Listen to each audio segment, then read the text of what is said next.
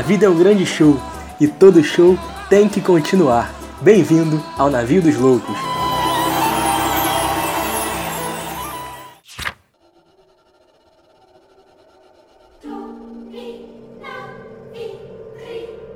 Fala galera, seus loucos, suas loucas, estamos de volta, estamos de volta, estamos de volta em mais um episódio daquele jeito, daquele pique. E hoje um filme, uma história. E o filme da canja, hein? O filme da canja, se você for escutar esse episódio de madrugada ou em algum momento de solitude, voltando naquela rua deserta, você não deveria voltar na rua deserta porque estamos de quarentena, mas não sei em que situação. Se você estiver nesse momento vendo uma coruja atravessando o seu caminho, aquele gatinho preto, né, olhando com aquela bilha clara para você, saiba que o filme de hoje, ele suscita muito a questão do gênero do terror no cinema.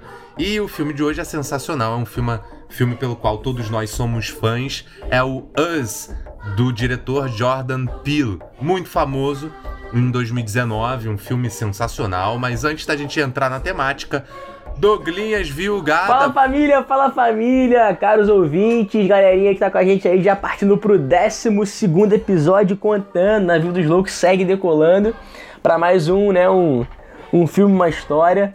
Dessa vez com um filme que eu fiquei me cagando de medo, tenho que confessar pra vocês. Não, não, não, Esse calma aí, filme- calma aí, calma aí. Décimo segundo não. Foi Décimo o segundo episódio, Revolução da Haiti, parte 1, parte 2. Sabe contar, pô? 10 e meio, né?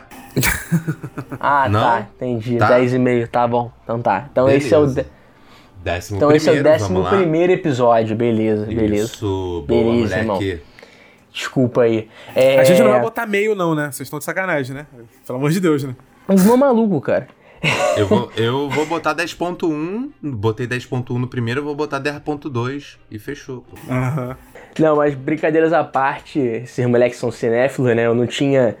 Eu não tinha visto ainda nenhum filme desse diretor. Fui dar uma pesquisada, o maluco é bem brabo, né? Escreveu lá o, o Corra e também roteirizou o Infiltrados na Clã, né? Que foi o primeiro Oscar dele, não é isso? Errou feio, errou feio, errou rude. E. Você quer confessar algum pecado aí por não ter visto nenhum filme do Jordan Peele, alguma coisa assim, não? Quer Não, aproveitar cara, o eu, momento? eu, eu tô ficando mais cinéfilo por causa de você, né? Pra acompanhar o- as discussões aqui. Mas é bom, né? Que eu sou outsider, eu faço as perguntas que muita gente queria fazer. que eu vou fazer durante o episódio. Mas eu achei o filme fodão, é, crítica social foda, filme foda, filme tenso, né? Filme maneiro pra cacete. É só apresentação, já vai falar o que achou do filme? É, né? Foi mal. Tô empo... Aqui é o Douglas. atropelando. Porra, cara, vou te contar. Ele, cara, da onde você tirou? Já começou trazendo informações equivocadas. Fake news, fake ele, news? Ele roteirizou e dirigiu o Corra. Ele ganhou o Oscar pelo Corra. Como, Ah, é? Como, roteirista. Quem escreveu o Infiltrado na Clã foi o próprio Spike Lee, que ganhou o Oscar também por isso. O Jordan Porra. Peele deve ter sido, sei lá, produtor do Infiltrado na Clã. Mas ele não é roteirista do filme, não. Ele foi Porra, aí. produtor. Tá aí, tá Aí, explicado. aí. Ele, ele participou, irmão. Ele foi Participou. produtor. Tava lá. Roteirista é Produziu. outra coisa. Roteirista é quem escreve. é. Cara, eu. Vai, vai ser bastante interessante falar sobre esse filme, que é um filme que divide as pessoas. Tem muita gente que odeia o filme, é, esperava uma pegada no mesmo nível do Corra, é, esperava uma crítica naquele sentido, ou então, sei lá, tinha uma outra expectativa. A pessoa pode não gostar do filme também. O fato dela não ter gostado não significa que ela tá errada por isso. Mas eu gosto muito e tô aí bastante ansioso pra poder conversar sobre. Eu fui ver esse filme no cinema, coisa que a gente quase não faz mais. E ao contrário dos comentários Sozinho? maldosos e maliciosos de uns e outros aí, eu tava sozinho sim. Fui ver sozinho no cinema como bom Sexta-feira à É. noite sozinho? psicopata. Eu fui lá, mentira, gente. Você é a sua Fa- melhor companhia, né, mano? Exa não, cara, vai sozinho no Você cinema, se cara. basta? Fica... Eu me basto, cara. eu, eu me basto muito. Galera, o filme ele é sensacional, né? Assim, eu acho que independente do que a gente, o Douglas já falou aí, né, do que a galera possa achar, possa ter suas questões, é um filme que tem muitas mensagens e acaba não dando uma muito clara como foi o Corra e tudo mais, e aí você já o Corra Não, mesmo não. por si Tem só muitas mensagens, não. Fala o que você falou antes da gente gravar. polissêmico, é um filme na verdade eu falei polissêmico. polifônico Fala bonito, e o Douglas porra. me corrigiu. Não, isso aí não precisa falar, pô. Só tu fala bonito, polissêmico. Ah, tranquilo. Mas é, é muito por conta também do, da expectativa, né, que o Corra criou. O Corra tem uma mensagem muito direta, muito clara, né? E uma proposta bem bacana, uma proposta que por esgaçar alguns elementos atinge o que se propõe a dizer. Já o Us, ele é uma trama que vai desenrolando o que tem a dizer a cada momento, né? Vocês ficaram com essa impressão? Porque quando você tá pensando uma cena anterior, tem uma cena nova que já enseja um novo ponto e você não tem tempo de pensar o que havia acabado de acontecer. E aí você fica com aquela obrigação de ligar as duas coisas. Eu me senti um pouco assim enquanto vi o filme. Eu vi esse filme duas vezes, né? E na primeira vez foi bem assim, na segunda tu já vê mais ou menos a, pelo, por uma perspectiva do diretor, né? Assim, do, do que que tá rolando, do que que tá acontecendo. Não sei, vocês, vocês sentiram isso também? Não? Cara, então, é, eu acho que. Como eu tava comentando, a, e ver esse filme no cinema e ver ele em casa, no notebook, através do Blu-ray que você vai comprar legalmente, através de um link qualquer aí, né? Sem baixar. É, tá bom. Como o Vilgo. O Vilgo ele assistiu o filme hoje através do Blu-ray que nós mandamos para ele, né? Eu a gente mandou para ele. Correio, foi isso? Correio. Foi, isso. Foi correio. E aí a gente mandou, a gente botou o selo e aí ele assistiu. E foi assim que ele conseguiu ver. Eu acho foi que a minha primeira vez cinema, nesse, nesse sua modelo. primeira vez nesse modelo. Minha primeira vez nesse modelo. Tá querendo complicar, cara? Pelo amor de Deus. Enfim, é. Cara, eu acho que você vê esse filme no cinema, você tem uma reação diferente, talvez, a primeira vez, dependendo de como é a sala que você viu. Porque se a sala estiver cheia de adolescente, Adolescente é uma merda, né? É desculpa falar isso se você tá ouvindo Des adolescente. Desculpa, alunos. É, desculpa a todos os nossos alunos, mas saibam que vocês vão crescer, o cérebro de vocês vai terminar de se formar. Né? Esse momento atual é o momento que vai passar, porque né, nem o jovem que é inteligente gosta do jovem. Então, cara, se tu vê um filme da sala cheia de adolescente, a parada vai ser um salseiro do cacete. Vai ser uma merda. Quem nunca? Eu fui ver quando adolescente no cinema o Avatar. E eu fui com um grupo de amigos que dois deles saíram na porrada no meio do filme. é, muito Porque bom. tudo que acontecia na tela, ele dava um bico nas costas do outro. O outro prometeu que o próximo bico a porrada ia cantar. Aí que o outro deu um bicão na cabeça. E aí o maluco jogou a pipoca em cima do outro e a porrada cantou no meio do cinema. Então talvez o, o, clima tenha sido um pouco diferente. A sala que eu vi, a sessão que eu vi, a galera respondeu ao filme da maneira como deveria responder. Inclusive eu, tava, eu tive a infelicidade de sentar do lado de um casal e eu já achei que eu ia ficar ali né, num momento tanto quanto constrangedor. Felizmente Será não aconteceu. Rolaria um trissal, né? Você ficou assim na, Rapaz, naquela. Se o convite acontecesse, eu sou, né, da escola de que a gente tem que ser educado sempre com os nossos companheiros de, de encarnação. Sim, o convite dúvida. acontecesse, eu seria gentil. Mas não, eles assistiram o filme. Assistiram, assistiram o filme. O maluco, então, ele tava desesperado. Quando a, a, primeira cena que apareceu, a gente nem deu a resumo do filme. Alguém vai dar a sinopse? É, isso que, isso que eu ia falar. Dá a sinopse aí antes de eu continuar. Bom, a história é a seguinte: a família, né? Família norte-americana vai passar aquela clássicas férias em Arraial do Cabo, naquela casa de praia, né? No caso Arraial do Cabo dos Estados Unidos, que não é tão bonito quanto Arraial do Cabo. E aí é, a família vai para passar essas férias nessa, na casa de praia. Só que a, a protagonista, a mãe, né? A Adelaide é, é, o casal com dois filhos, é menino e menino, né? Ela tem um, um, problema de infância, né? Ela tem um trauma de infância, né? Que sobre, sobre esse trauma o filme vai ser desenrolado. Ela vai num parquinho lá, vai acontecer né, uma, uma cena impactante, sem spoiler aqui por enquanto, né? E a partir dessa casa de praia, ele e esse problema de infância dela vai se desenrolar. Posso dar spoiler? Posso falar o que, que é? Vai, vai, manda ver. Ah, quem clicou pra ouvir, né? Já, pode spoiler, então foda-se vocês. É, ela, pequenininha, teria visto ali um, um espírito ou ela, ela mesma, duplicada dentro dessa casa de praia, dentro dessa, enfim, dentro de um parquinho que ela foi na casa de praia. Só para deixar claro, só para deixar claro, espírito foi a leitura do Viug que passou metade do filme se cagando. Me cagando. Ele achou que eram espíritos que E ela se sente mal pra cacete nessa casa de praia, porque isso já é adulta, né? Porque faz ela lembrar da infância, que teve esse, essa, esse episódio que ela se desgarrou dos pais, ficou meio perdida, ficou meio traumatizada. Até então você acha que é isso, né? Você não tá entendendo porra nenhuma, tá, tá achando que tem alguma, algum trauma psicológico. Até que depois você percebe que não, que é um filme de terror e que na verdade há um mundo paralelo onde há Calma, pessoas. calma, calma, calma, demais, calma. rápido demais? Calma. Não, porque agora conecta o que eu ia falar. Agora que você deu a base, conecta com o que eu ia falar, depois eu te passo de novo. Porque a cena que eu ia falar é a cena que a família toda, os duplos da galera, aparece na entrada da casa. Perfeito. Que tá tudo escuro e de repente você vê os quatro desgraçados vestidos de vermelho, com cara de psicopatas, olhando pra casa. E aí, nessa hora, o maluco que tava do meu lado, o, o, o rapaz do casalzinho, o maluco, ele quase surtou. Ele, puta que pariu, eu sabia que ia dar merda, olha aí, vai dar merda! Começou a gritar no cinema. E a namorada envergonhada, tentando fazer ele calar a boca. E o cara tentando. Ele gritava pra tentar não se cagar. Então a minha experiência vendo o filme foi melhor ainda. Porque do meu lado tinha um cagão tentando não se cagar. O que é maravilhoso. O, o- o duplo do Viug, que assistiu o filme do lado dele, deve ter tido a mesma sensação. Né? Ele ali. se- o espírito ali deve ter Que assistido. inclusive está do meu lado agora. Que inclusive de repente tá é ele que tá gravando gravando o podcast aqui, né? De repente Ele eu tô tomou. amarrado no armário. Exato, exatamente, ele tomou. Mas Não, prossegue, mas- prossegue aí, desculpa que eu te Mas- então, mas o foda é o seguinte, porque eu não, eu não sabia nada, eu não sabia nada do diretor, tá? Eu sou o outsider da parada, eu não sabia porra nenhuma do diretor, nem do filme. E eu fui, eles me mandaram aí por Sedex o filme, a fita, e eu tava assistindo no meu computador. E aí eu tô esperando que se- fosse um, um problema psicológico da mulher, da, da, da Adelaide, da atriz principal, e que a trama se desenrolaria aí como um bom filme de suspense e sobre questões psicológicas. Eu tava achando que o debate era esse. Até que aparece a porra do espelho, do duplo, dos quatro. Aí até então eu falei, pô, essa porra é espírito. Essa porra é espírito, é, a mulher tá delirando, tá geral, porra, delirando com a mulher. Até que corta a cena. Eles vão lá se enfrentar, a porrada come.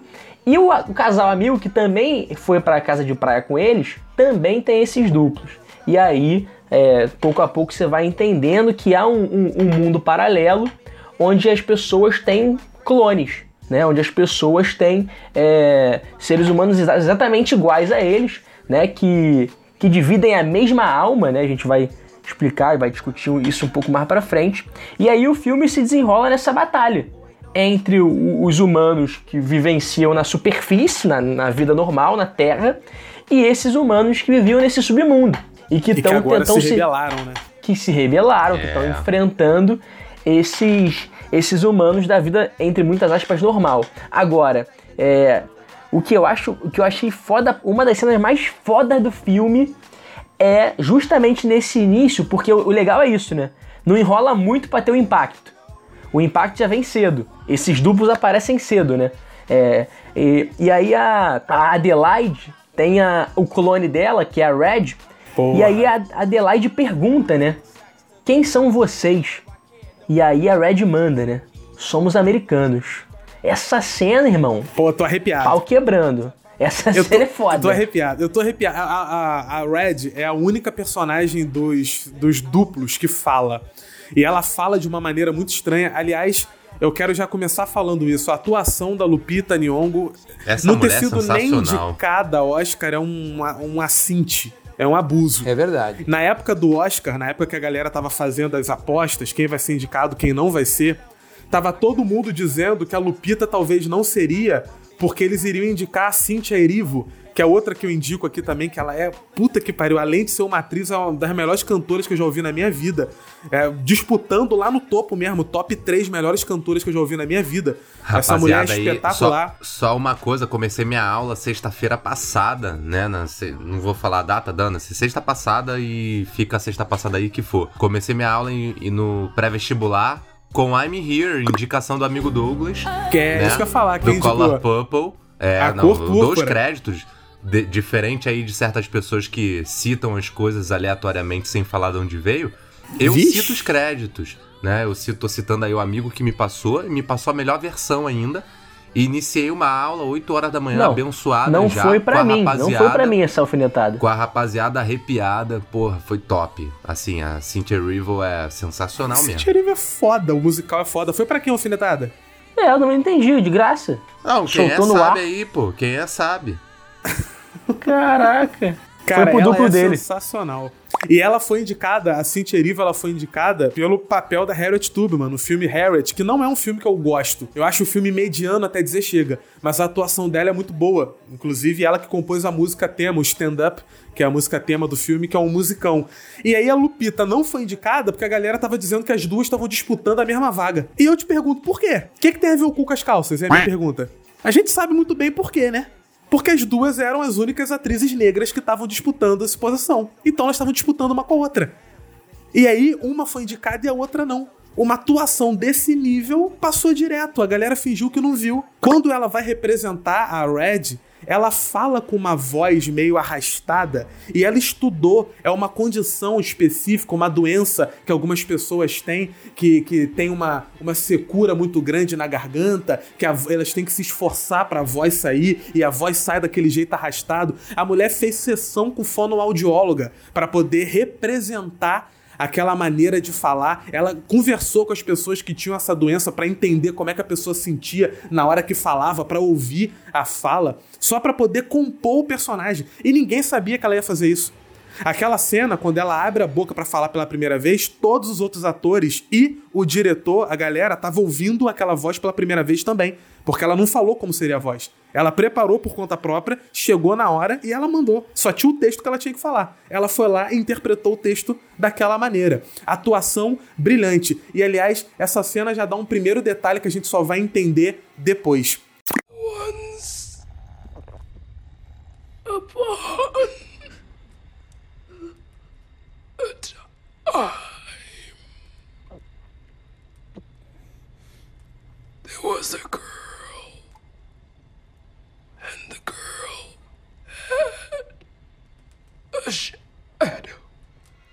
Ela fala na, na, no discurso dela que tudo que os seres humanos do planeta, né, do, os normais fazem, os duplos têm que fazer também. E ela fala isso com muita mágoa. Porque, ó, você casou com ele, eu tive que me juntar com esse monstro aqui, que é o duplo dele, que eu odeio, mas eu tive que ficar. Ele é o seu príncipe encantado, esse, essa bosta Sim. aqui é um brucutu. Aí quando você teve filho, eu tive que ter filho também. E eu tive que dar a luz sozinha, porque lá embaixo não tem médico, não tem sala de operação. Eu que tive que tirar esse demônio. Aí uma mostra criança, a primeira filha, outra atuação espetacular também. A garota olhando com cara de, de, de Beuzebu. A gente tá gravando de madrugada, daqui a pouco chega a hora do diabo, não pode ficar falando muito muito, não. Ela olhando com aquela carinha de demônio, é, esse diabo que não para de rir, e aí você teve o garoto, eu tive que ter o garoto também, que, que gosta de brincar com fogo, por isso que ele tem o rosto queimado.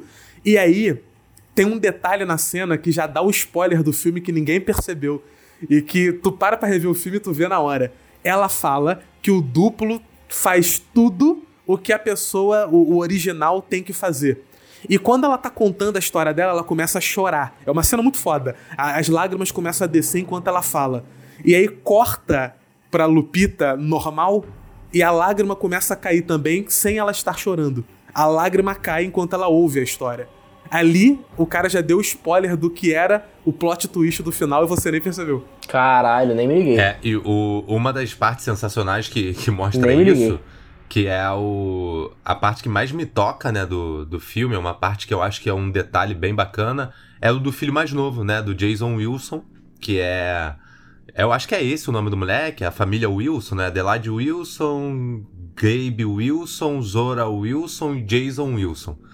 E o, a versão Red dele, né, a versão... Como é que é que vocês utilizaram o nome aí? Pra não falar o duplo, besteira? O duplo. O duplo o duplo dele é o Pluto, né?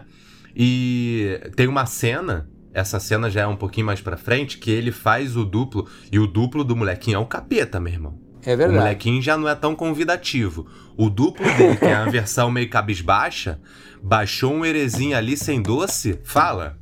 Fala. É um erê sem doce. É o erê que tá uns quatro dias Baixou sem comer doce. um erê sem doce é pra guardar, hein? Cara, é um maluco cheio de ódio, né? E ele e é um, um, moleque que vai pentelhando todo mundo. E o moleque, ele praticamente passa o filme inteiro travando um, de, um, um duelo com duplo, assim, bizarro. Até o momento em que ele passa a perceber que o duplo imita. Né? Ele vira a cabeça do lado, o duplo vira também. Ele brinca com um determinado boneco, o duplo começa a se interessar pelo boneco. E aí tem um momento que o Pluto faz uma fogueira, né? De um cercado de fogueira para pro carro deles. E o moleque, a galera acha que o moleque vai estar tá se sacrificando, se matando para poder salvá-los, né?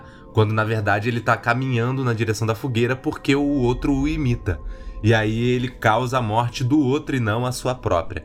Esse momento, assim, é um, é um indicativo também disso que o Douglas tá falando, né? Ou seja, cada personagem, de alguma forma, ele vai ter a sua experiência de percepção do que é que está acontecendo. E eu tô falando disso do molequinho porque tem uma cena final, e essa cena final chama muita atenção. O moleque, ele não é um espectador que vê o que acontece com a mãe.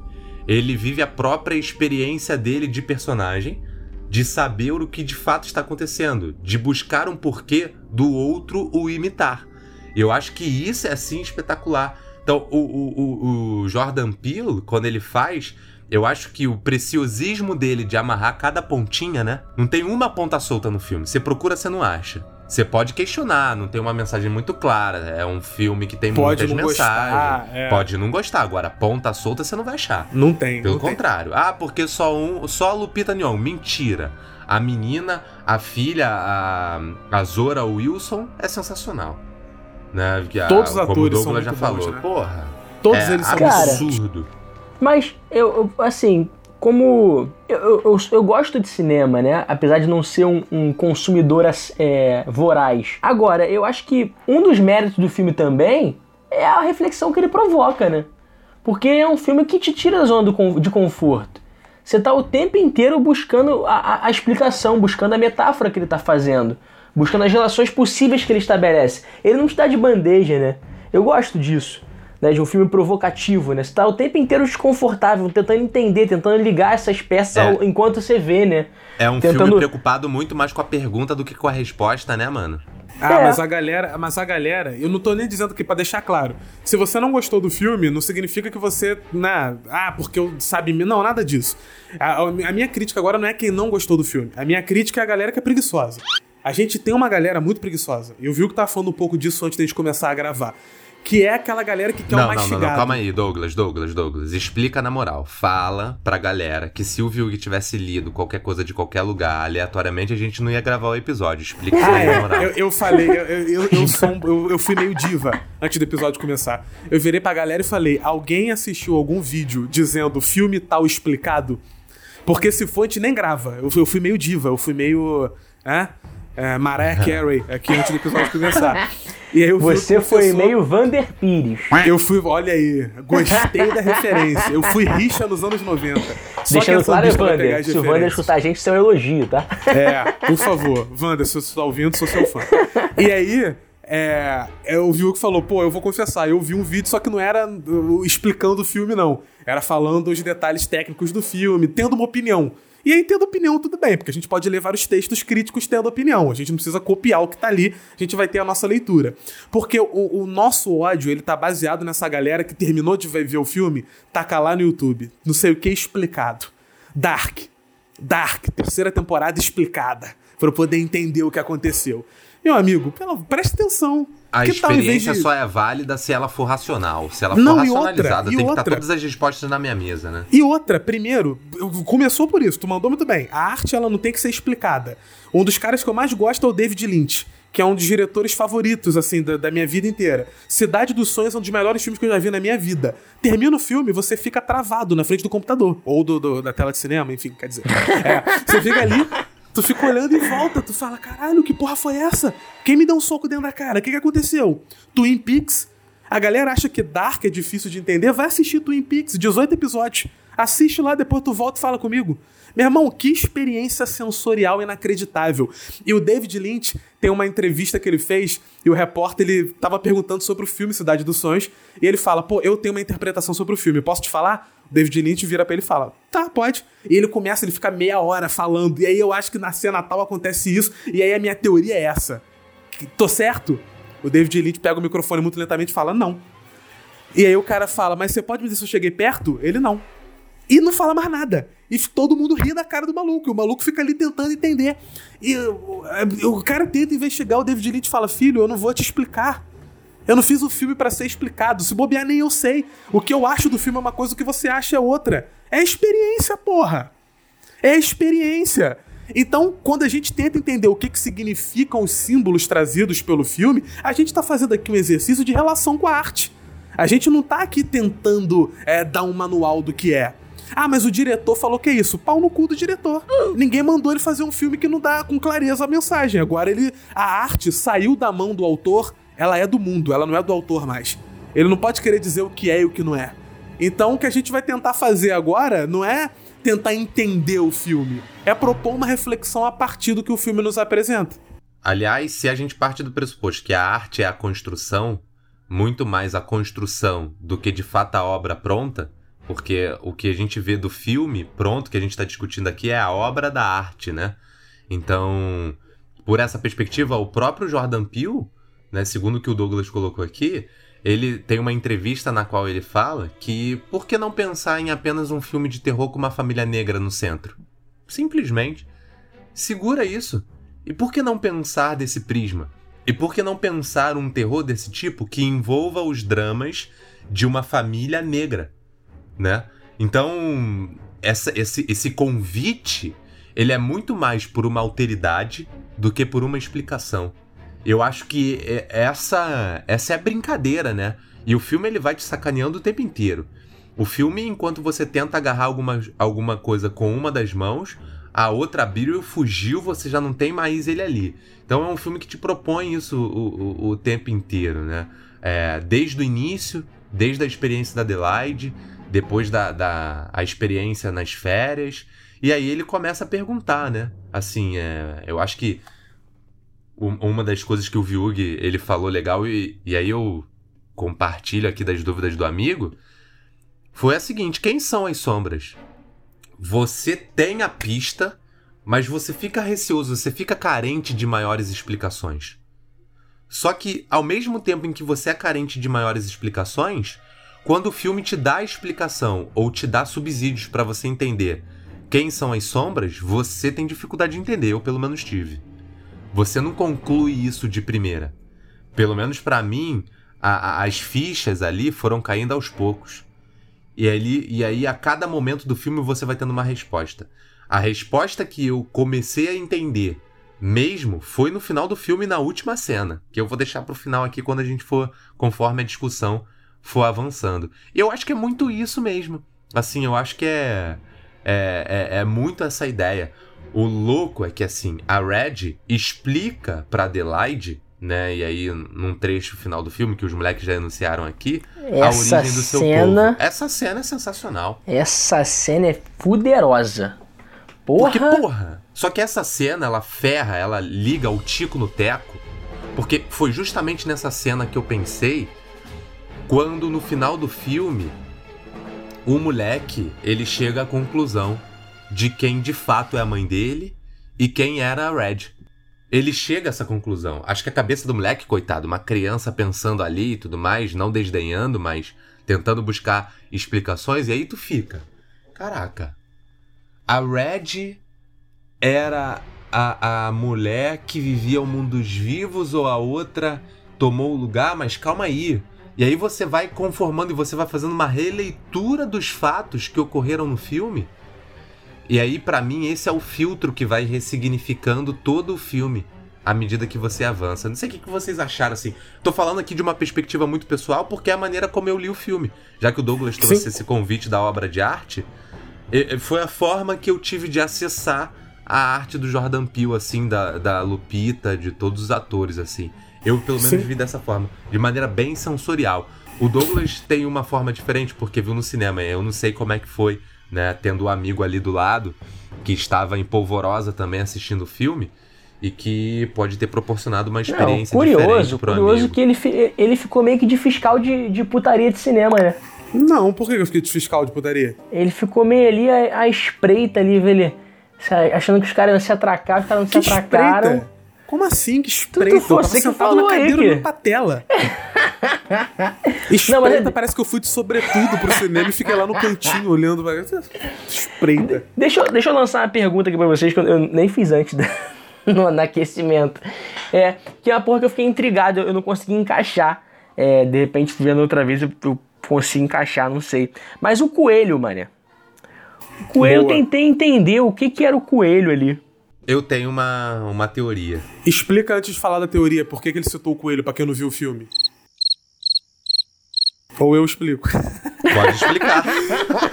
É porque a galera, os duplos, eles comiam coelho cru, né? É a única parada Sim. que eles comiam. Eles se alimentavam só de coelho. E aí eu vi o que tá tentando entender o que, que significa isso, qual é a simbologia do coelho, o que, que será que a gente consegue falar algo dessa natureza. Pra mim, assim, é, primeiro que o coelho, os coelhos, na verdade, eles são, na simbologia, né, fazem parte de uma simbologia de experimentos científicos. E aí, assim, constroem analogia com algumas coisas. Eu não sei se é a resposta que o Douglas tem em mente, que talvez seja mais elaborada e mais de acordo, mas eu pensei assim nos animais que são fortemente reprodutores, né? Se reproduzem de maneira muito fácil e que podem simbolizar uma espécie de, de viralizações de versões anônimas, né? Eu, eu marolhei muito, assim, na ideia do coelho. no sentido de, de, de que há muitas versões, o mundo produz muitas versões de uma mesma pessoa. Você, no mundo moderno, no mundo contemporâneo, A se, reprodução. se vê diante de uma reprodução de múltiplos eus que chega de fato a uma ausência de identidade. Eu percebi muita referência do Jung. A Luísa, minha namorada, ela estuda muito Jung, ela estudou Jung porque a, monografia dela foi sobre. Pra conseguir te a- entender, né, mano? Provavelmente. é, e. Uhul. Pro-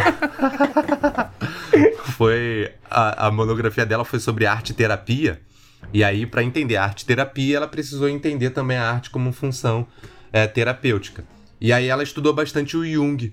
E aí eu fiquei muito com essa questão da cabeça, assim, do, do, do Jung pelo filme, sabe? Eu acho que é uma parada que faz muito sentido também. A teoria Sim. da sincronicidade do Carl Jung. E aí carrega também. Vou puxar o, o rolo aqui, tá? Carrega também a referência ao Jeremias 11:11, né? Que traz a ideia de misticismo como se fosse um sinal. Depois você abre a Bíblia aí, vai dar uma lida pra se Olha aproximar aí. de Jesus e ver o que é Jeremias 11:11. Abre Mas a é uma. Aí. Olha aí, puxei o fundamento, hein? Rapaz. Puxei o fundamento. Mas é uma teoria em que a teoria da sincronicidade é é uma teoria no qual os acontecimentos, na qual os acontecimentos coincidem não por uma relação causal em si, e sim pelo seu significado. Então, assim, não existe uma real coincidência quando a coisa acontece, e sim eventos que se hum, sincronizam, né, de certa forma, por algum fundamento, por algum padrão. E aí, é, esses padrões, né, é, o Jung ele deu início a algumas pesquisas interdisciplinares entre física e psicologia e tudo mais. Bom, eu, não é minha praia, eu tô com receio de falar Não, muito tranquilo, aqui e tranquilo. falar besteira. Mas essa união entre ciência e misticismo, né, dos experimentos que deram origem às sombras, será que teve um experimento? Porque me Cara. parece meio que um, um território de experimento científico abandonado, de alguma coisa que não deu Então, muito certo. isso nunca é explicado. Isso nunca é, É, não explicado, é mas pode explicado, levantar né? algumas teorias. Eu acho que a questão do coelho ela pode ser mais direta. Apesar de. É aquilo, né? A gente não tem uma resposta. Ela pode ser uma referência direta a Alice no País das Maravilhas, né? Follow the White Rabbit, siga o coelho branco. E ela, seguindo o coelho branco, mergulha num mundo de Boa. novidades desconhecidos. E o coelho Boa. branco, ele tá muito presente nesse mundo do desconhecido. Pode ser isso. É, pode ser pelas experimentações científicas, o coelho era alimentação básica, mas aqui se a gente quiser viajar um pouco mais ou um pouco menos, o coelho branco ele pode representar essa viagem ao mundo novo, né? Que vem da, da, da literatura de Alice do País das Maravilhas e que em alguns filmes como Matrix, por exemplo, o Matrix, é representado naquela cena das pílulas. Você escolhe a pílula azul ou você escolhe a pílula vermelha. Dependendo de qual você escolher, você volta a viver no seu mundinho como se nada tivesse acontecido. Mas dependendo de qual você escolher, você vai acordar para a realidade maior. Você vai entrar numa outra pegada. Então, essa coisa de, de, desse mundo dentro de outro mundo, ela pode ser uma referência direta ao Alice no País das Maravilhas. E eu acho que o que corrobora essa tua ideia, uma parada que eu achei sensacional, foi a tesoura. Vocês repararam nas tesouras? A tesoura, ela é uma caralho, representação. A tesoura ela é uma representação de dois lados, né? Não é um Ela inteiro feito de duas uma- partes, né? É, Não um ela é uma feito de duas representação partes. de. Exato. Você abre ali. É, da mesma forma, o 1111. Você pode pegar a Bíblia para ler e você também pode ficar com a Pode pegar interpretação mais direta. É, são Exatamente. simplesmente dois iguais, é a representação do duplo. Viug, tá bem? Porra, eu, eu quero falar uma parada, vocês vão me esculachar muito se eu falar. Por quê? Que isso? Que Porque isso, não cara? tem nada. É, é, aque- é aquela minha versão de mim aleatória, assim. É, é o meu duplo aleatório. Vai? Quando eu era moleque. Quando eu era moleque, tinha um funk proibidão. que dizia o seguinte: quem é da facção tal, quem é da facção tal. Aí, porque a facção tal rimava com coelho. Bota a cenoura no cu do coelho. Eita! Você quer ser Ah, tá. cancelado, né? Você quer ser cancelado. Caralho, foi mal, mano. Você, você um de coelho, eu só consegui lembrar disso. É uma referência. Vamos perguntar pro Jordan Peele se foi a intenção É. dele. Às vezes foi. Ué, vezes teve foi. no Castelo das Pedras nos anos Queria 90. dialogar, né? É claro, É. ué. Eu tenho uma aluna que cria coelho, inclusive tricolor, gente finíssima. Se você tá ouvindo esse episódio, me perdoa pela fala escrota do Viug, tá? É... Não, mas o coelho nesse caso não era um animal, né? Não tô querendo botar cenoura em nenhum animal. Mas enfim, é, olha só. Eu achei, achei legal o- as reflexões que vocês trouxeram. Você é um pouquinho mais legal que o Guzmão, tá, gente? Aqui a- o Jeremias 1111, né? Por isso assim diz o Senhor. Trarei sobre eles uma desgraça da qual não poderão escapar. Ainda que venham a clamar a mim, eu não os ouvirei. Ou seja, estão fodidos. né? Vão se fuder aí, tô nem aí pra vocês. É, Não, é porque assim, o, o Coelho abre até o filme, né? É uma das primeiras tomadas, eu acho que. Primeiros takes, eu acho que é uma.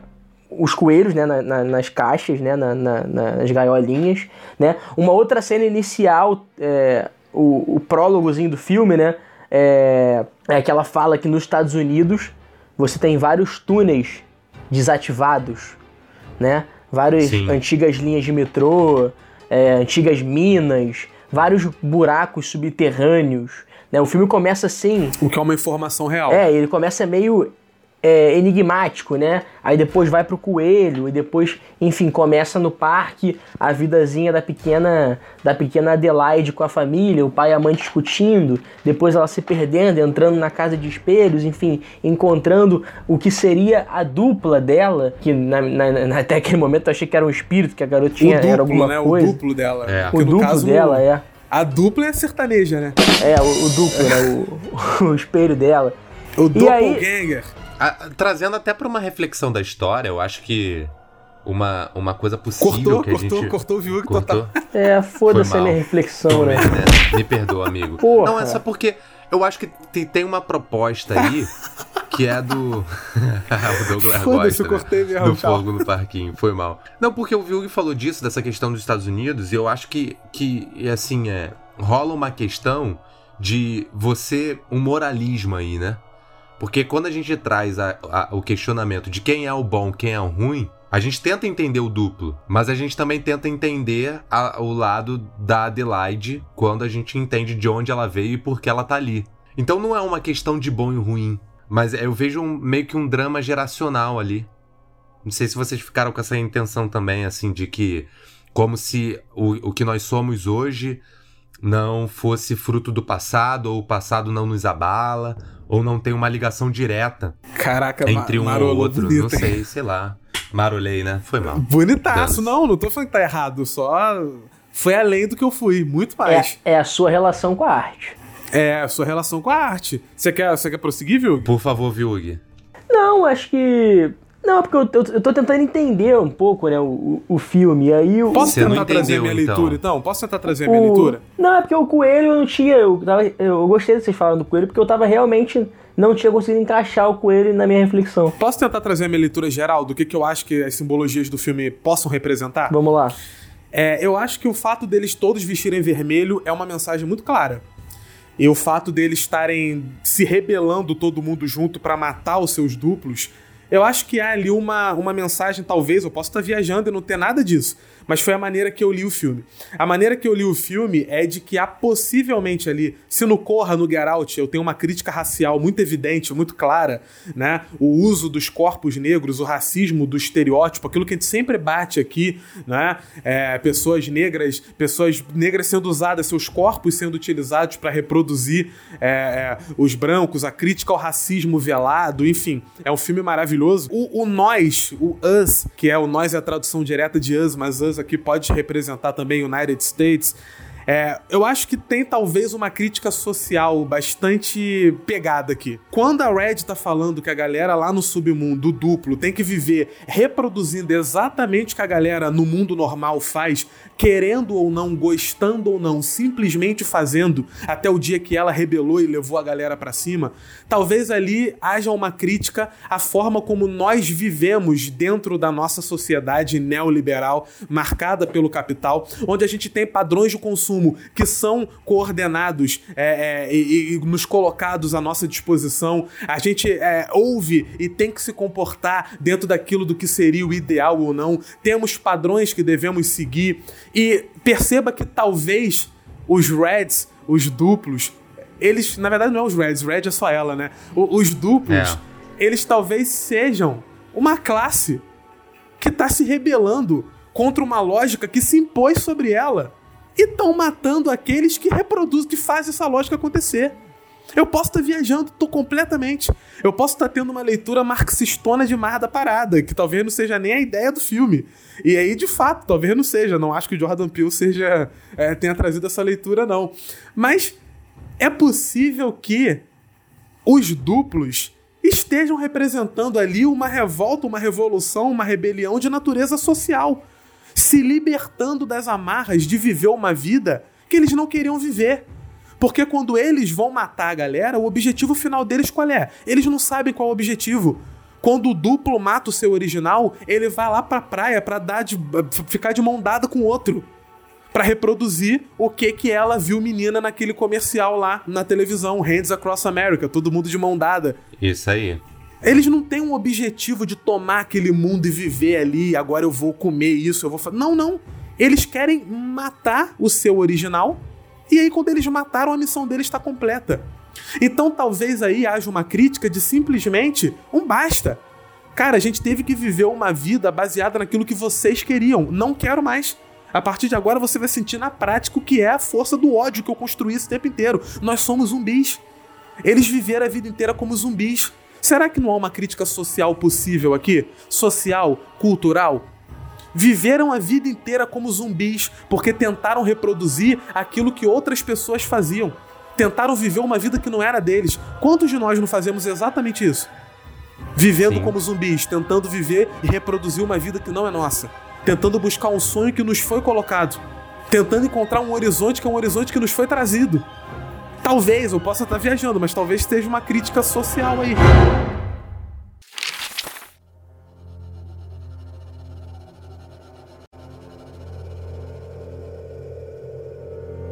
Eu acho que isso é bacana porque isso nos posiciona. Ultimamente eu tenho falado muito disso, né? Eu tava falando de uma perspectiva, eu vou conectar com uma parada nada a ver, mas dana, se o podcast é nosso, você que tá nos ouvindo tá curtindo, eu tenho certeza disso. Se não estiver curtindo, eu espero que em algum momento você curta tá? Você tá convidado a isso. Mas eu tava falando uma live com a galera lá da igreja, né? A gente tava batendo um papo sobre algumas questões da escravidão e tal, e aí entramos muito naquele papo de violência que já enunciamos aqui em alguns outros episódios, né? E eu tava trazendo uma perspectiva de, de Jesus, que quando Jesus fala da mulher adúltera, que a galera vai apedrejar a mulher e tal, aquela coisa toda. A perspectiva de Jesus não é uma libertação só do, é a libertação do pecador, mas não do pecador como aquele que protagoniza o pecado, mas como aqueles que julgam também o pecado, porque são pecadores na mesma medida. E aí o legal é que essa perspectiva, ela é uma perspectiva onde há uma emancipação, não apenas né, de quem apanha, mas também de quem bate, porque a ideia da violência, apesar de ser reproduzida por quem bate, ela agride também, ela deforma também o autor da violência. E aí eu acho essa perspectiva interessante porque quando o Douglas ele traz essa leitura, me parece que quando a gente olha para Red, ela era a que estava em cima. E o que motiva ela a organizar é o desejo de retornar ao, ao, à posição que era dela por direito. E por outro lado, a atriz principal, né, ou perdão, a Adelaide, né, que é a mesma atriz, olha eu já ficando confuso. A Adelaide, é. ela tava no submundo. E ela almeja, almeja um papel, almeja uma posição, almeja uma identidade, alcança e a defende. Ainda que ela esteja reproduzindo essa mesma identidade. Então, por essa perspectiva que o Douglas trouxe, e aí a cena do final ela é sensacional do molequinho olhando pela, pela janela, porque é atrás dele que ela vai, mas o molequinho ao mesmo tempo, quando é resgatado pela mãe, né? A mãe que de fato vivia antes, quando criança, né? Antes de ser aceita pela nova família, vivia no lugar onde ele de certa forma ficou com aquela que, pela lógica natural e normal, deveria ter sido a mãe dele, ele começa a questionar. Ele, pô, então essa daqui era que tava lá embaixo, aprendeu a viver aqui em cima, virou minha mãe. Pô, agora conta qual é o plot twist pra galera entender isso, que você acabou de falar. O que ele acabou de falar é que a gente descobre no final do filme que a personagem principal, na verdade, era o duplo. Quando ela era criança e ela desceu. Desculpa se você tá ouvindo aqui, você queria ver o filme e ter essa surpresa. Cara, já era pra você ter desligado o episódio, ter Há ido ver o tempo. filme. Exatamente. E depois tu volta pra ouvir o episódio, porque senão vai estragar. Você sabe que a gente vai falar de tudo do filme. É verdade. É que nem você querer ouvir o sexto sentido e descobrir, enfim, né? Não vou contar o que, porque tem gente que nunca viu. Eu quero que vocês tenham a surpresa de ter esse plot twist sensacional de ver pela primeira vez. Já viu, viu, o sexto sentido? Nunca vi, mano. Pronto, não vou contar não. Vai ver, vai ver, depois você me diz. Não vou contar qual é o plot twist, não. Eu adoraria ter essa sensação de ver pela primeira vez de novo. Vai lá, vai lá. Vou fazer, fazer sacanagem contigo, não. É, quando volta a cena no final do filme, a gente descobre que quando ela desceu lá na casa de espelhos e ela viu o duplo dela, o duplo dela enforcou ela, ela desmaiou. A menina levou a original lá para baixo, largou ela lá e subiu. E voltou lá pro meio da família. Então, a personagem principal, a Adelaide, era o duplo vivendo escondido no meio da galera dita normal. Como assim? Não entendi. E o duplo dela era o único que conseguia falar porque ela era original.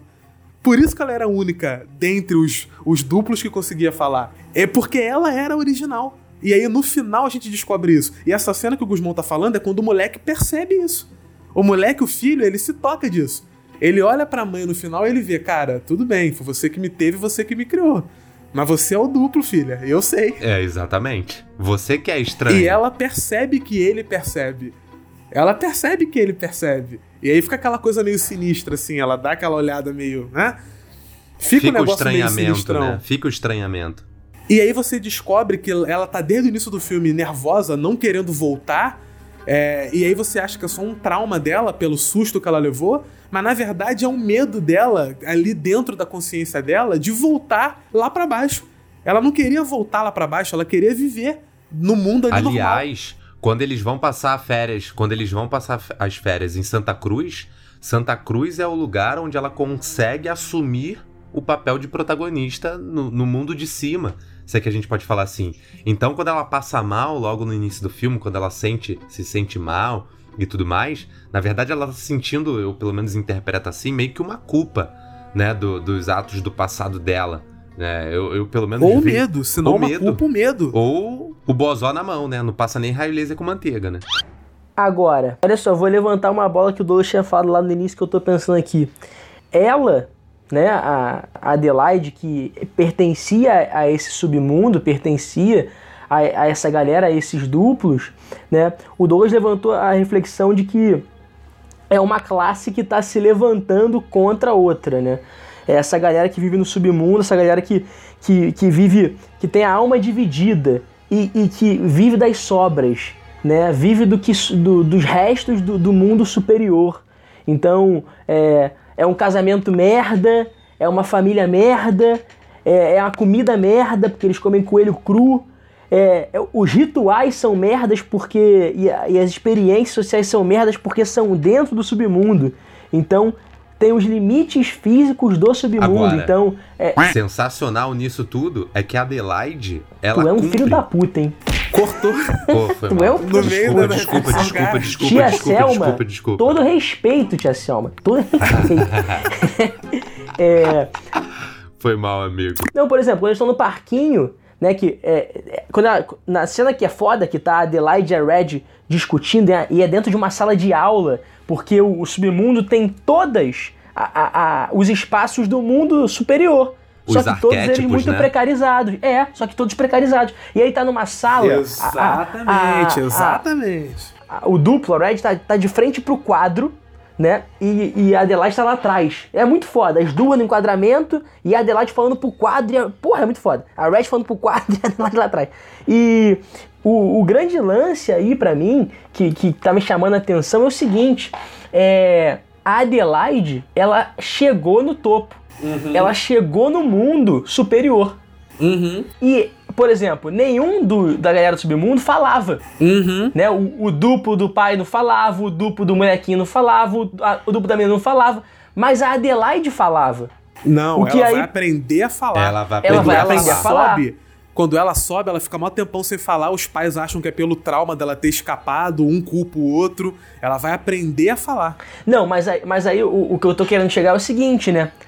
Não há, então, uma diferença. Entende? Uma diferença Sim. essencial enquanto ser humano. essencial. Sim. Não há diferença E, essencial. E outra, nossa, essa sua fala me, me inspirou. Além de não haver uma diferença essencial, perceba que a única que conseguiu subir do submundo pro mundo superior é a que mais luta pra poder permanecer no mundo superior, porque ela sabe o que é estar na merda. Ela lembra do que é estar no lixo e ela não quer voltar pra aquele lixo. E perceba que ela, quando subiu, não levou a galera junto com ela. Ela subiu sozinha e ela tentou manter o dela sozinha. E ela, quando chegou no mundo superior, não era aceita, porque ela não sabia falar, ela teve que se adaptar. Olha a metáfora social do filme, meu irmão. É sensacional. Olha a metáfora social do filme. E quem vai subir a revolução é a outra que caiu. Por quê? Porque ela tem algo que os outros não aprenderam: o poder da fala. O poder da fala aqui representa uma iluminação intelectual, a percepção de que alguma coisa tá errada, o estranhamento. É a pessoa que tá ali embaixo e consegue criticar a sua existência para poder modificá-la. Puta que pariu, isso é metáfora social, meu irmão. Isso é metáfora social, até dizer chega. E, e nada melhor, nada melhor do que numa sociedade, né? Um filme que vem em 2019, eleição do Trump, né? Num, num, num filme que tem como nome Us, né? Como o Douglas já falou, United States. Eu acho que é oportuno até o talo. Não, e, e ela fala, né? Eles perceberam que eu era diferente. Né? Quando, quando contrapõe ela falando, olha, você vivendo aí, mostra ela dançando balé numa plateia fodona e tal, e, e a Red dançando balé sozinha no submundo, com a Isso. galera ao redor dela assistindo, e aí ela fala, eles perceberam que era diferente. E aí quando você fala disso, que ela tinha o poder de crítica, o poder intelectual, me lembrei agora do, do Eito Latoane, né? É o poder de comando, é o poder daquele que fala, daquele que lidera, né? E ela organiza toda, toda a rebelião. Ela era uma intelectual orgânica, olha aí, botando Gramsci no, Gramsci, Na no roda. filme. toma. Porque ela, pela existência dela ser diferente da dos outros, não por essência, mas porque ela viveu um tempo no mundo superior, então ela tinha é, elementos que os outros não tinham. Não tem nada de meritocrático aqui, não, gente. Na- É uma metáfora, é uma crítica. Ela simplesmente teve acesso a recursos que os outros não tiveram. E exatamente por ela ter acesso a recursos que os outros não tiveram, ela pode ser o estranhamento do mundo. Ela é a parada que faz os outros perceberem que, cara, alguma coisa tá errada. Então ela se torna liderança não é porque ela era superior aos outros, é porque o tempo que ela viveu no mundo superior fez com que a própria existência dela no mundo de baixo causasse um estranhamento. Ela era diferente. Você percebe que essa, esse é o valor da crítica, entendam. É, é a caverna de Platão. É, esse é o valor da crítica. A crítica ela serve para lançar luz mostrando a, a, a, a ignomínia, mostrando o equívoco, mostrando aquilo que você acostumou a acreditar que é o certo. É aquilo que você vive como um zumbi todo dia, sem criticar. É isso que o professor de humanas faz em sala de aula e nego chama de doutrinação. Que é quando a, para- a gente pega a parada óbvia, que você simplesmente aceita de maneira crítica, e a gente dá uma porrada. E fala da onde veio isso? Por que, que isso aqui é assim? Quem disse que esse aqui é o certo e esse aqui é o errado? Da onde veio a percepção de que o comportamento é esse e não aquele? É essa crítica que é o estranhamento do mundo. Eu acho que essa crítica ela ainda é mais profunda no sentido da doutrinação que o Douglas trouxe. Eu sei que o Douglas pensa assim também, porque a gente já trocou essa figurinha uma vez. Nunca me esqueci daquele papo, porque o próprio Paulo Freire, quando ele traz o método dele de alfabetização, o que, que é o método de alfabetização do Paulo Freire? É você ser capaz de ler a realidade na qual você vive de múltiplas maneiras. A alfabetização é apenas uma forma alternativa de ler o mundo. Quando você Perfeito. ganha a capacidade de leitura do mundo. Essa leitura Sim. ela pode vir atrave- através da escrita, ela pode vir através de uma fala. Por isso que a galera aí de Harvard precisa de 300 pesquisas, né? Pra você saber que se você falar duas, três línguas, aprender novas línguas, desenvolve a tua capacidade de compreensão do mundo, é óbvio. Isso aí é a coisa mais óbvia do mundo pelo próprio Paulo Freire. E aí, como é que você alfabetiza num país como o Brasil um moleque da favela? Você tem que pegar no livro a casinha bonitinha com cercado e com a grama? Ou você vai partir da realidade dele que é extremamente. é, é, é, é, uma realidade desumana? Como é que você. Vamos aplicar no filme. Guzmão foi longe demais, não tem essa não. Aplica não, no foi longe, filme. não. Como é que você ensina a galera do mundo de baixo a falar, como o Viug disse, a partir daquelas condições?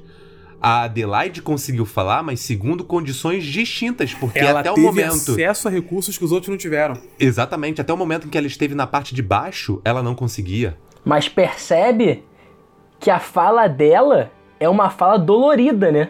Dolorida. É uma fala difícil de sair. Não, mas é- até a- a- a- o próprio gesto da, da fala, de como vem, né? É difícil É como de se estivesse né? doendo. É como se estivesse doendo. E perceba, perceba, sigamos, sigamos, perceba. Excelente citar Paulo Freire. Não à toa é doutor honoris causa em mais de 60 universidades no planeta inteiro. Mas o filho da puta no Twitter né? que nunca leu um livro dele é que sabe mais do que ele, com toda certeza. Meu irmão, pedagogia é, é, é da autonomia, a pedagogia do oprimido, meu irmão, o que ele tá olhando pra educação, a gente pode pegar e jogar e jorrar nessa porra desse filme. Inclusive o caso da menina que vai pro mundo superior e defende o mundo superior a todo custo, como se aquela realidade fosse dela, porque ela não se encara como parte daqueles que vieram de baixo. O que mais tem é Adelaides por aí. O que é o que mais tem por aí. É a galera que veio de baixo e ao chegar em cima, ou no meio, mas achando que tá em cima, reproduz o discurso que pisava nele quando ele tava embaixo. É a mesma coisa. É a galera que chega em algum lugar para reproduzir a mesma lógica que fez ele trabalhar muito mais do que outros para chegar onde ele chegou. O que mais tem é Adelaides por aí, dispostos a defender um mundo que não é o mundo real no qual você vive. É o mundo que você chegou, teve que se adaptar, tomou porrada e teve que aprender como é que funciona, porque aquele mundo não era o seu. E você tá ali para defender a existência dele, enquanto tem uma multidão abaixo vindo do mesmo buraco que você veio e que você agora olha com desprezo, com violência. Daí a ideia da revolução trazida por, pela, pela galera de baixo, todo mundo vestindo vermelho. Para mim, o vermelho ele foi escolhido a propósito. Não é só para ficar bonitinho na estética do filme, não. Sim. É legal essa tua fala aí, Douglas, porque a primeira coisa que eu pensei quando, quando eles estavam ainda os quatro de frente na casa, né? Quando estão. Quando. Bem no início do filme ainda, quando estão os quatro de frente pra casa e eles vão chegando perto, que aí você vê que o macacão é vermelho. A primeira coisa que eu pensei foi, ai, tá vendo? Porra, puta que pariu. Já botaram os vilões de vermelho. Tomar no cu. É, aham. Mas depois, depois fica mais claro. E aí acho que depois de toda essa nossa reflexão é, sobre, sobre a- a- as metáforas do filme, agora fica muito mais claro Jeremias 11:11. 11. Para além do, do espelho do 11 com 11 que vocês falaram, da, da reflexão do, do duplo, né? A, a fala para mim fica muito mais clara agora. Fica muito mais contundente. Né? Por isso, assim diz o Senhor: trarei sobre eles uma desgraça da qual não poderão escapar. Ainda que venham clamar a mim, eu não os, não, não os ouvirei. Por quê? Porque é, é, é um mundo caótico, é um mundo que normaliza, que A naturaliza. desgraça, a desgraça é você mesmo. Não, o, o- o meu ponto é o seguinte: é um mundo que sabe que existe aqueles subterrâneos, que sabe que existe aqueles buracos do metrô, das minas, que sabe que tem vagabundo comendo coelho cru e se fudendo ali embaixo, mas lá em cima tá indo pra casa de praia. Mas lá em cima tá vivendo uma vida normal. E aí, quando essa galera se levanta e vira caos urbano, aí fica chocado. Então, pra mim, agora faz muito mais sentido Jeremias 11. Vai dar merda, vai incendiar tudo e foda-se. Tem uma perspectiva que é maneira. é? Você trouxe a da moral cristã respondendo, né? Agora eu vou trazer a Não, da moral é- é- cristã sendo Não, é a moral, chancelando. é a moral cristã, é, na verdade, a, a leitura do, do cristianismo mostrando o seguinte, ó, estão pagando pelos próprios pecados. Estão pagando pelo, pelo livre-arbítrio que foi dado a vocês e que vocês fizeram essa merda aí. Tem uma perspectiva que é o seguinte: portanto, assim diz o Senhor: eis que trarei o mal sobre eles, de que não poderão escapar, e clamarão a mim, mas eu não os ouvirei.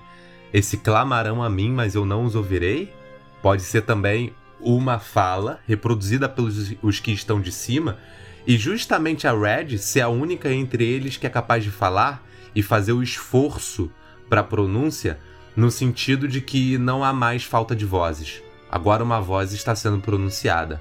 A coisa está sendo diferente. Ou seja, uma vez que todas as sombras não conseguem falar, apenas a Red vai ter essa habilidade. E ainda que com dificuldade, contraria um pouco dessa moral. É, é, não sei, talvez seja uma coisa aplicada se tratando de uma comunidade que é cristã moralmente falando na sua essência, né?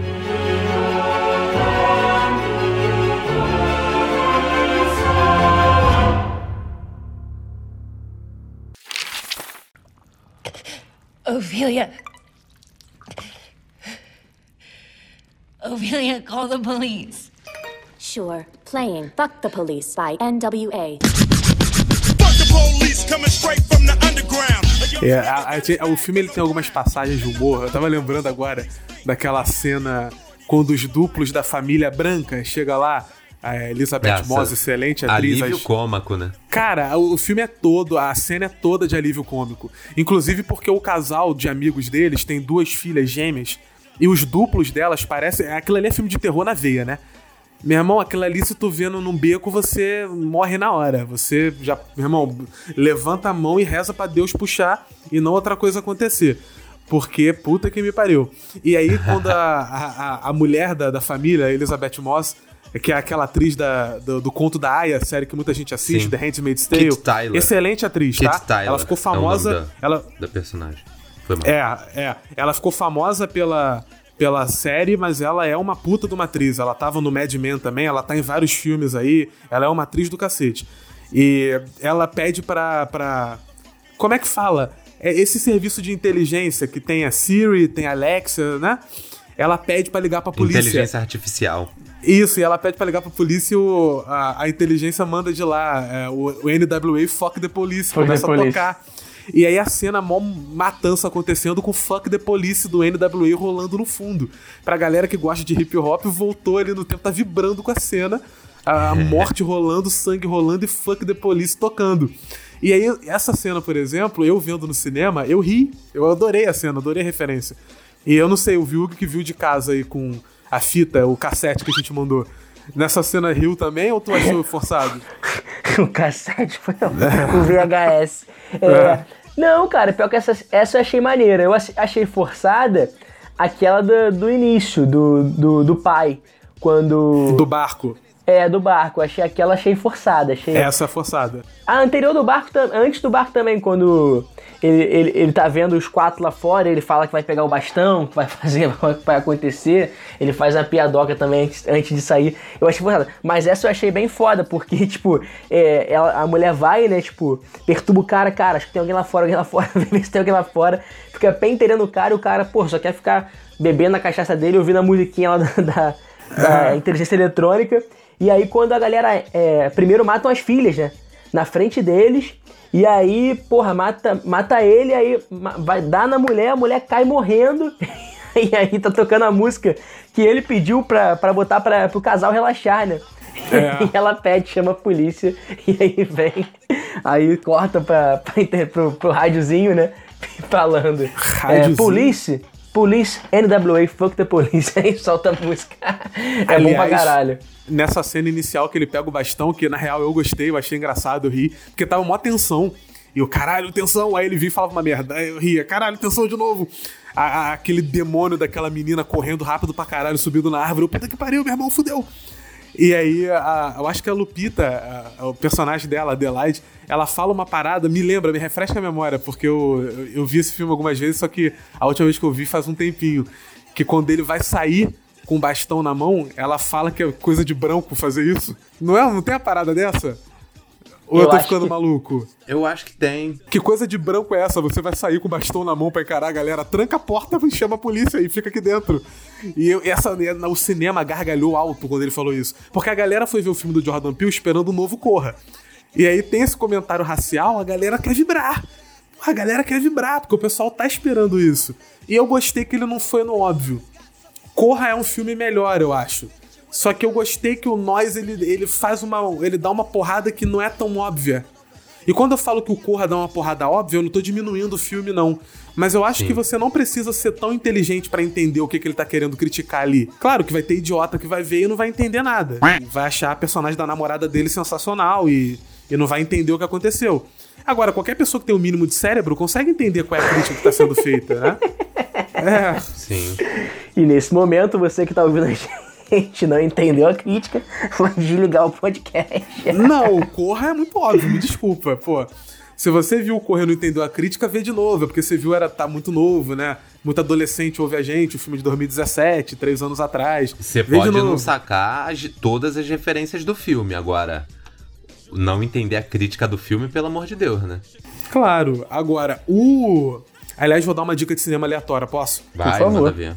Eu tava citando o Corra, o, o, seu ator principal do filme é o Daniel Kaluuya, que é um puta de um ator. Ele surgiu naquela série Scan, que tem referências em vários países. Começou na Noruega, mas tem versão França, versão Holanda e tal, é, versão Estados Unidos. Ele tava na versão britânica. O Daniel Kaluuya é um puta de um ator. Eu vi um filme há pouco tempo atrás com ele, que o filme foi tão pouco falado e pra mim é um dos filmes mais fodas de 2019, cara. Como não falaram muito desse filme? O nome do filme é Queen and Slim. Queen de rainha e Slim de. de- um, um termo pra falar de alguém que é magro, mas- ou então alguém que é. Enfim. Queen and Slim. Esse filme é espetacular, trilha sonora perfeita e o Daniel Kaluuya é um puta de um ator, é um dos melhores da geração dele. Esse maluco tem que ganhar alguma premiação maior porque ele é foda e esse filme ninguém ter visto ele é um, um absurdo. Tem na Netflix? Netflix é o meu pau que te infilix. Vai pra, pra porra com essa merda de Netflix pra lá. Vai, aluga o filme, compra o VHS, tá? É, e assiste aí no seu, no seu videocassete porque ele tem disponível no Torrent. Quer dizer, ali na, na, na pra poder comprar na, na Blockbuster, na Blockbuster virtual. No YouTube. Outra referência de velho, Blockbuster. Blockbuster Pô, é referência de velho. que eu queria discutir aqui com vocês também é que eu, eu vi essa porra de cara, assim. Foi uma, a, a primeira coisa que eu pensei do filme, né? Logo no início, a criancinha tá vendo TV e aparece a propaganda do Hands Across America, né? E a primeira coisa que eu pensei foi Criança Esperança. eu vi o comercial, falei Criança Esperança. Vamos trazer um pouco da conversa que a gente tava tendo antes do programa começar a ser gravado pra cá. A galera vai começar Vamos, a pedir pra sim. gente gravar a conversa antes do programa também. É verdade. E é depois, né? A gente tava falando um pouco sobre isso antes. O Viu que fez esse comentário do Criança Esperança, a gente tava concordando com ele inclusive fazendo o nosso contexto histórico.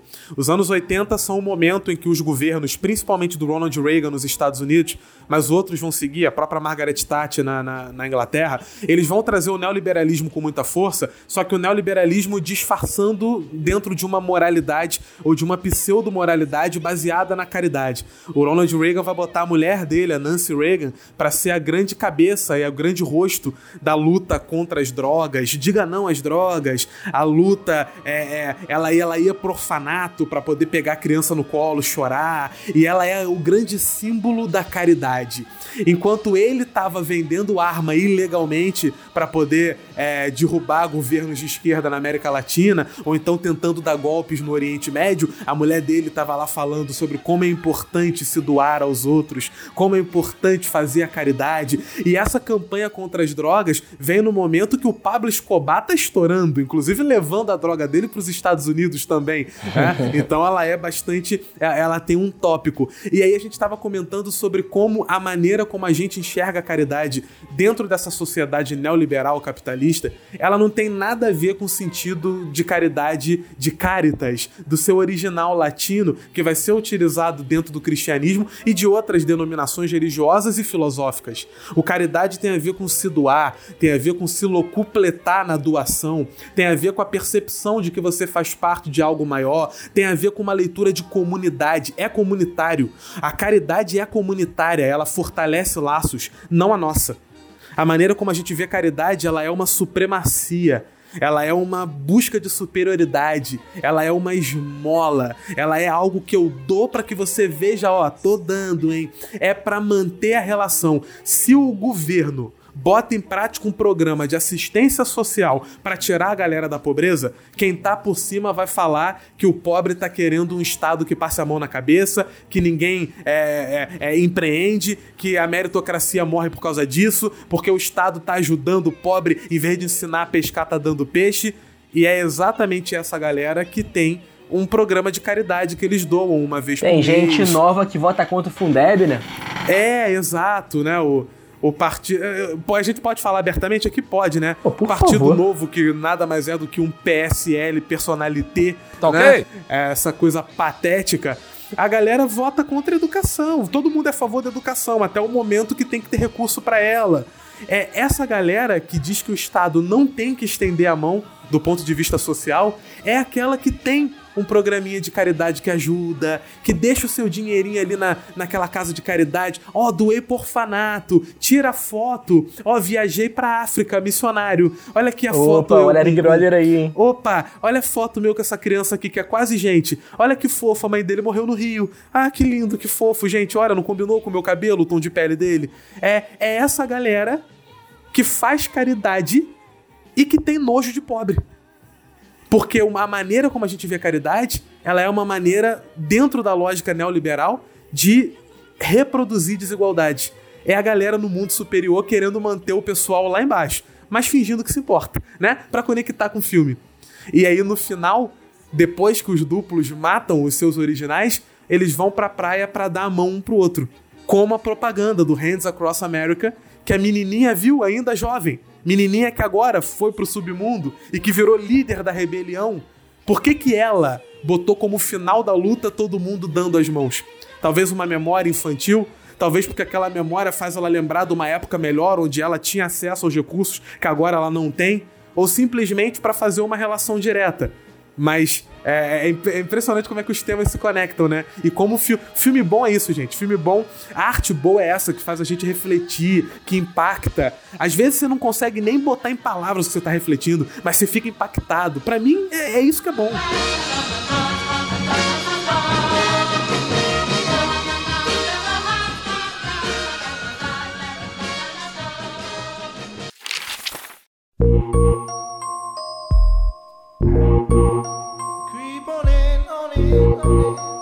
Eu acho que fica até difícil de falar, né? Porque Douglas trouxe uma parada que foi sensacional, o Hands Across America.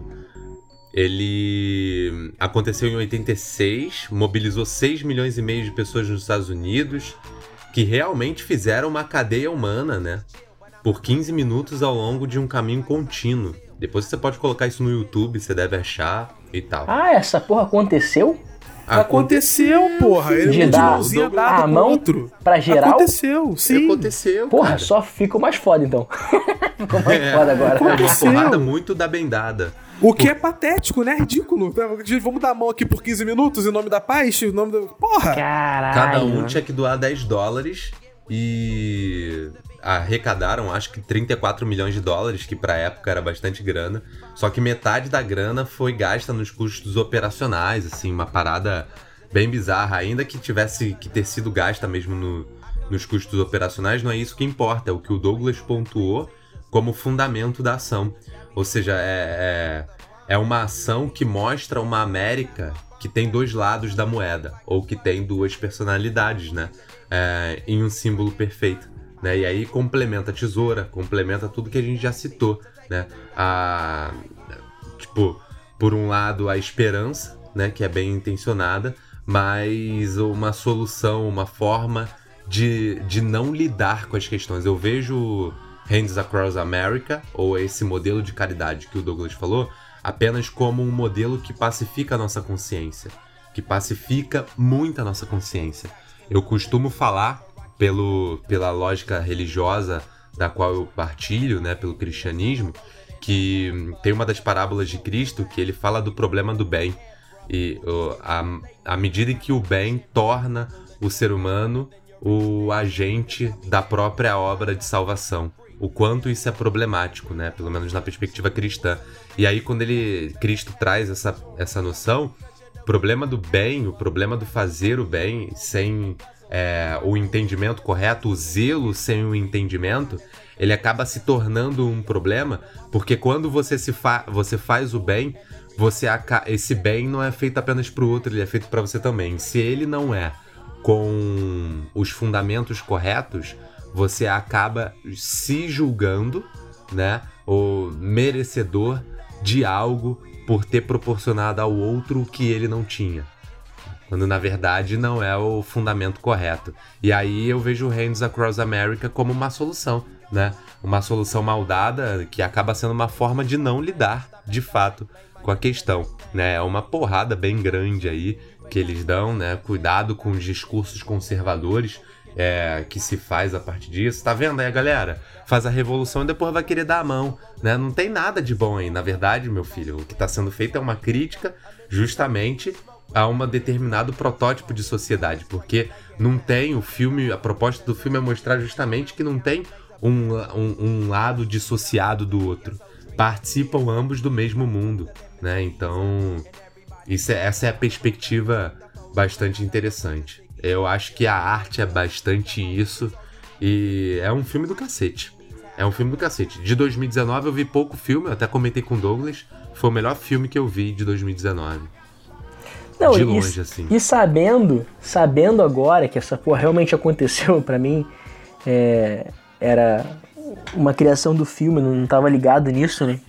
É, mas sabendo que o Criança Esperança Norte-Americana aconteceu, é, fica para mim fica mais impactante, né? Porque acho que fica mais espetacular o final. Porque na medida em que o Hands Across America é a gente tem uma sociedade neoliberal que corta gastos pra caralho, né? Que vive de guerra, né? Aliás, o, o que sustenta a economia norte-americana é a guerra, né? O, o sistema ali industrial militar norte-americano, né? Que mata a porrada de gente. Uma sociedade extremamente racista, que há menos de 20 anos tinha matado dois dos maiores líderes da luta pelos direitos civis dos negros. E essa sociedade tá propondo dar a mãozinha em nome da paz, pra mim fica muito mais foda agora ver como é que a galera promoveu uma- uma- um extermínio do- dos seus duplos, né? Dos seus dominadores, dos seus algozes, e no final acabam dando as mãos. Pra mim fica muito mais irônico, muito mais contundente. Muito mais. É contundente. sensacional.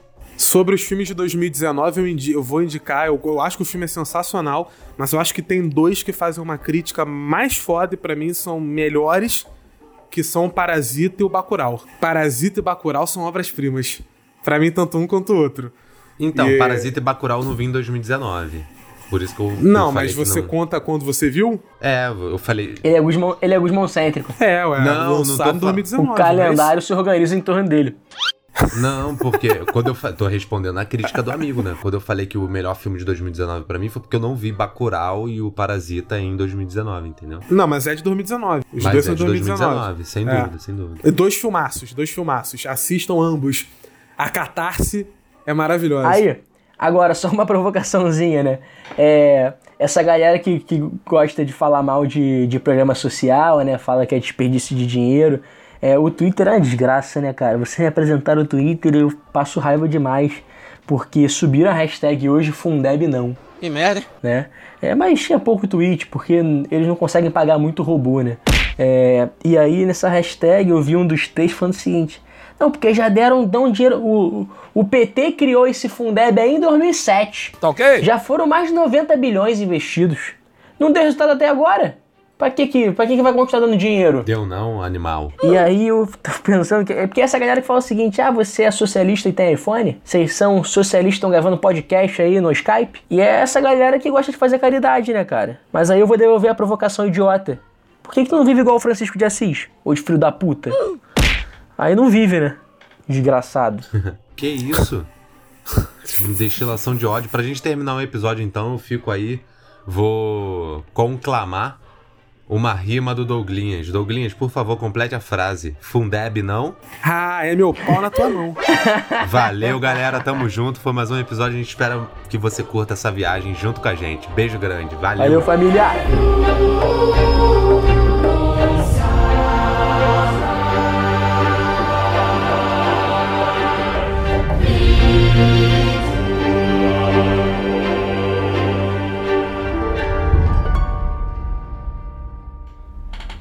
Em 2019, um filme sensacional. Mas antes da gente entrar na temática, Douglinhas viu gada. Porra, o que, que aconteceu aí, ô viado?